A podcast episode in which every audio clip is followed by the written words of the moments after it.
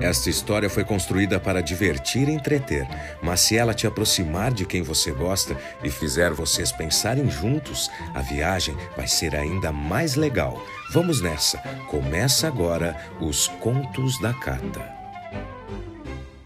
A Borboleta Preta. Dentro de uma caverna isolada no bosque, pertinho da cachoeira, vivia uma nuvem de borboletas. Todos os dias elas faziam o seu papel e polinizavam todas as plantas daquele lugar, fazendo com que o alimento depositado por elas fosse o responsável pelo seu crescimento e reprodução.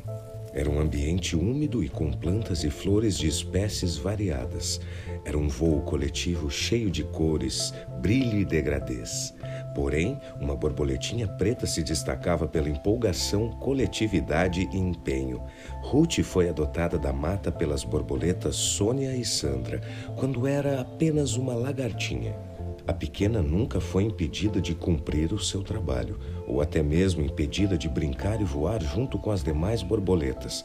Mas mesmo assim, alguns grupinhos de borboletas sempre cochichavam pelos cantos da floresta, sempre questionando a capacidade e lealdade da borboleta preta. Um dia, incomodadas com a situação, algumas borboletas que integravam o ABC, Associação das Borboletas Coloridas, organizaram na calada da noite, já que as borboletas são insetos diurnos, um abaixo assinado e arrecadaram algumas assinaturas que exigiam que a borboleta Ruth fosse embora da caverna e foram apresentar ao grande grupo do conselho.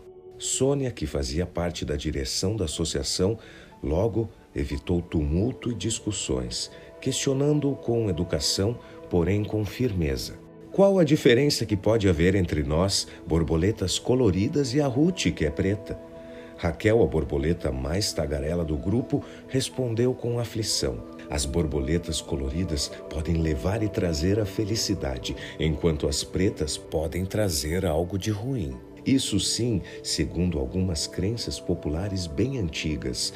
No Egito Antigo, quando alguém morria, o próprio espírito abandonava o corpo em forma de uma borboleta preta. Nos países nórdicos, sempre se acreditou na transformação das bruxas em borboletas pretas. É, dá azar e só traz coisas ruins. É verdade, completou uma outra reclamante. Sônia, sábia que só, fechou os olhos por alguns segundos e chamou todas as borboletas até a copa das árvores. Lá no alto, junto da queda da cachoeira, com aquela visão privilegiada, Sônia, se dirigindo à comunidade toda, perguntou: Vocês notaram como esse lugar é florido, cheio de pássaros que fazem uma ótima orquestra para nós todos os dias? Notaram como o alimento é abundante e como o sol adentra com muita vida na caverna? Como temos muita sorte, não é mesmo? Lá no fundo, uma borboleta entusiasmada exclamou: Essa sorte deve ser a Ruth. Agora é a hora da experiência mais gostosa, a troca de ideias. Conversem, compartilhem. A história só vale a pena quando lembrada. E quando tiverem um tempinho, conheçam o projeto Bons Ouvidos, padrim.com barra Contos da Cata. Vocês também têm histórias para contar.